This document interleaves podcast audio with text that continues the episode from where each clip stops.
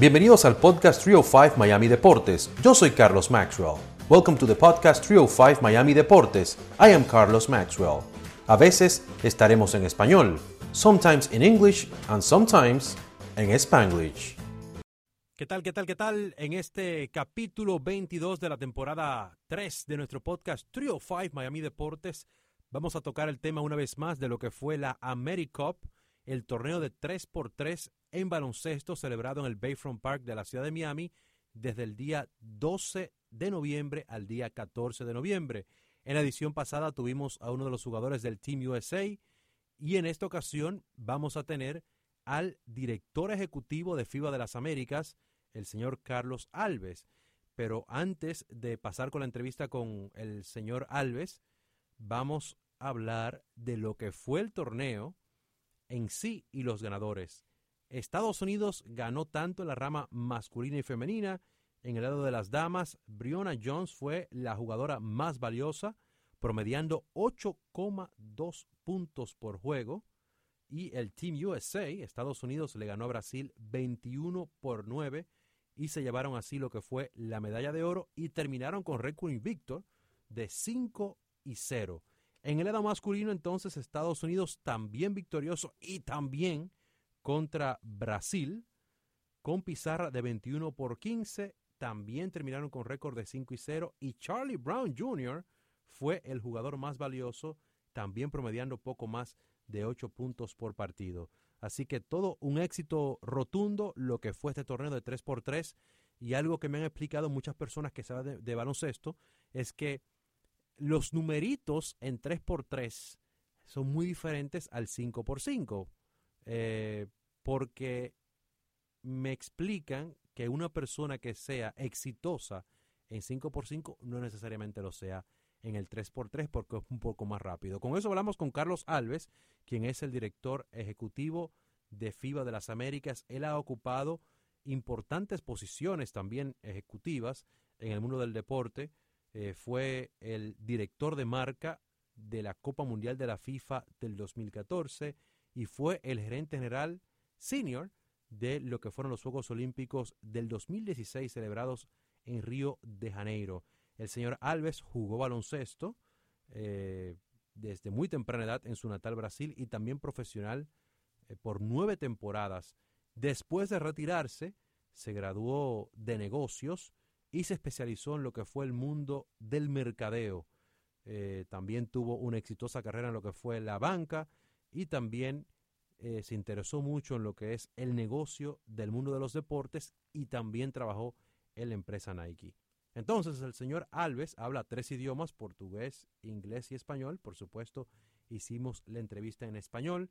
Eh, la entrevista fue hecha justo antes de comenzar el torneo, así que si usted escucha de que él me dice algo alusivo a que viene el torneo, es que la entrevista fue antes, pero lo más importante es de lo importante que es la plaza de Miami para lo que es el baloncesto, principalmente 3x3 este y lo que fue esta AmeriCup, y también lo que buscan hacer ellos con esta disciplina en lo que son diferentes puntos de nuestro continente. Aquí la entrevista con el señor Carlos Alves. Carlos Alves, bienvenido aquí a Telemundo 51. ¿Cómo se siente?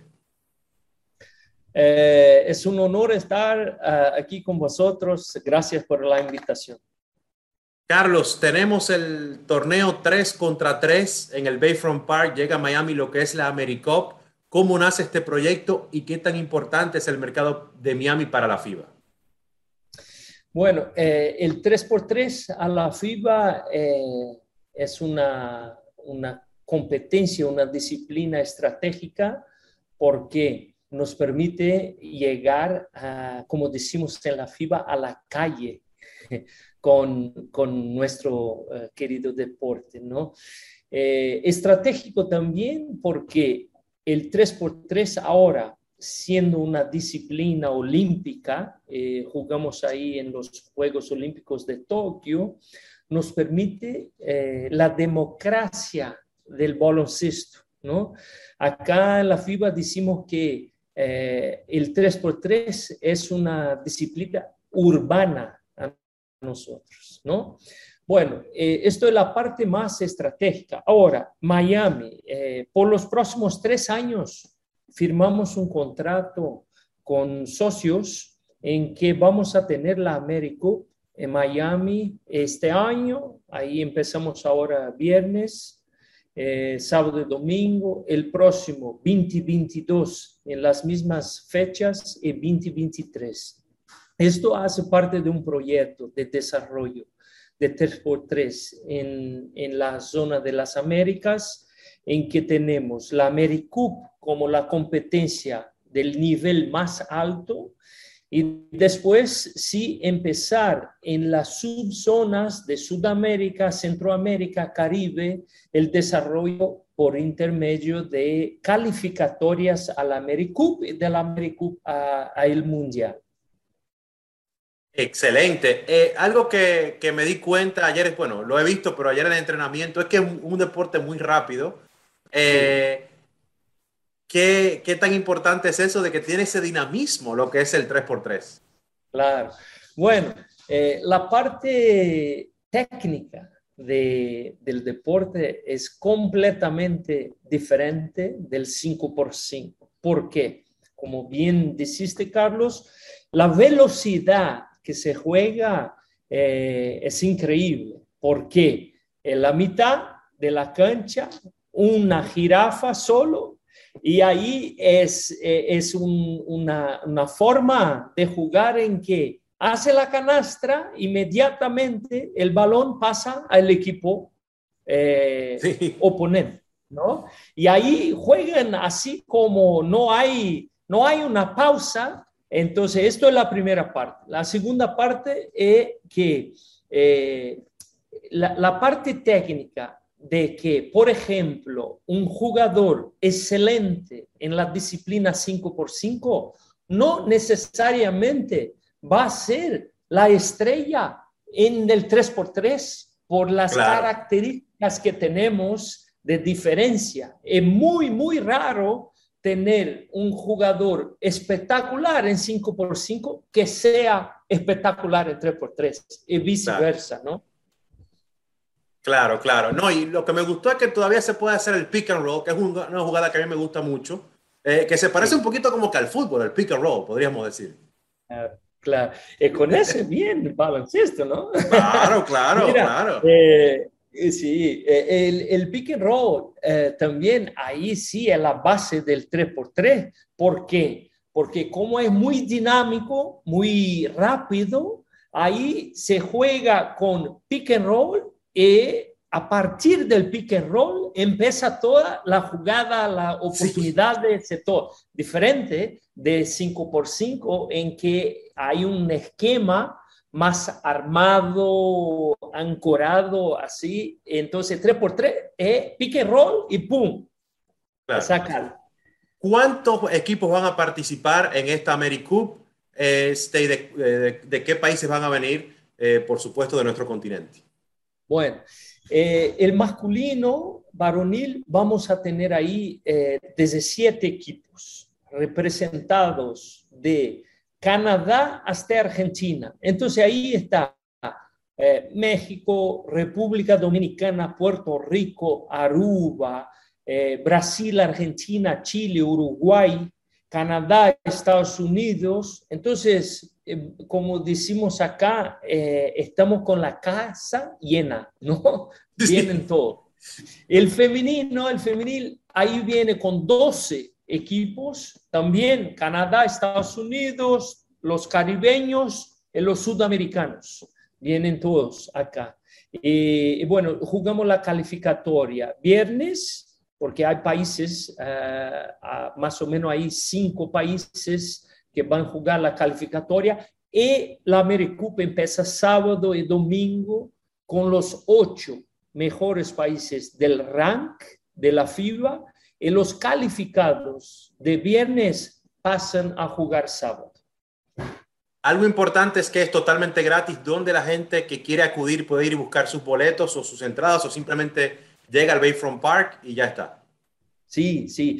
No, eh, 3x3, mira, a nosotros es una disciplina eh, inclusiva, o sea, de inclusión. ¿no? Entonces, sí, gratis, eh, abierto al, público que, quiera uh, disfrutar de nuestro deporte. La verdad que estamos ahí con una infraestructura espectacular. Ahí va a tener cultura, comida, eh, música, todo. Entonces, aquí Fica la invitación nuestra de la FIBA oficial a los, a los fans aficionados uh, del, del baloncesto Bayfront Park sábado y domingo. Excelente. ¿Cómo nace la idea, Carlos, de hacer esto aquí en el sur de Florida? ¿Eh? Yo sé que esto es un punto estratégico para todos los deportes porque es de fácil acceso, pero ¿cómo nace la, la, la idea de traerla a Miami? Bueno, eh, en nuestra oficina central eh, está en Ginebra, en Suiza. Nuestro secretario general, Patrick Baumann, empezó este proyecto hace más o menos siete años, ¿no? Paso a paso, eh, punto a punto, con la inclusión a, los Juegos Olímpicos que tuvimos ahí a cuatro años atrás por el Comité Olímpico Internacional empezamos toda parte estratégica y desarrollo ah, del 3x3. Estamos, creo yo, eh, muy, muy eh, eh, involucrados en el desarrollo y la verdad que ya empezamos ahora a, a hablar y tener el apoyo de marcas que tenemos ahí considerables tenemos el apoyo claro del Olímpico y ojalá ahora en Miami sea un punto eh, fundamental a nosotros de desarrollo. Carlos, muchísimas gracias por su tiempo. Si tiene algo más que agregar sobre lo que está haciendo la FIBA, lo que, de lo que piensan hacer en el futuro. Eh, y también, ojo, eh, los Juegos Olímpicos vienen a Los Ángeles en el 2028, a Estados Unidos, y ojalá podamos disfrutar también del 3x3 ahí, ¿verdad? Seguro, seguro. Mira, eh, agradecerte por la invitación. Eh, muchísimas gracias. Eh, una vez más, es un honor estar con ustedes acá. Y bueno, nos vemos sábado, creo, ¿no? Domingo, el Bayfront Park. Claro que sí, por ahí nos vemos. Muchísimas gracias, Carlos, y mucha suerte. Bueno, muy interesante ahí el señor Alves. esperemos que se vuelva a repetir este torneo de 3x3 aquí en la ciudad de Miami y lo que fue la primera AmeriCup, muy interesante. Entonces, vamos a hablar de otro tema también, aunque nos enfocamos en esta edición de lo que es el señor Alves, de lo que fue el torneo de 3x3. Señores, ya nuestra cadena Telemundo comenzó con la cuenta regresiva de lo que será la Copa Mundial de la FIFA Qatar 2022, ya que somos la casa de ese gran evento deportivo. Los 64 partidos estarán en vivo, 56 por nuestra cadena Telemundo y 8 por nuestra cadena hermana Universo. Así que muy importante también destacar que estarán en streaming, pero con autenticación. O sea que usted tiene que verificar lo que es su compañía de cable y todo eso. Así que nuestra cadena Telemundo se prepara para ese gran evento deportivo que será en Qatar desde el 21 de noviembre al 18 de diciembre del 2022. También estén pendientes a lo que son las plataformas de Telemundo Deportes, también a Telemundo 51, para que vayan viendo cómo se van preparando los equipos y los planes que tiene nuestra cadena Telemundo para ese gran evento deportivo. Muchas gracias y hasta aquí esta edición. Muchas gracias por haber escuchado este episodio de Trio 5 Miami Deportes. Until next time.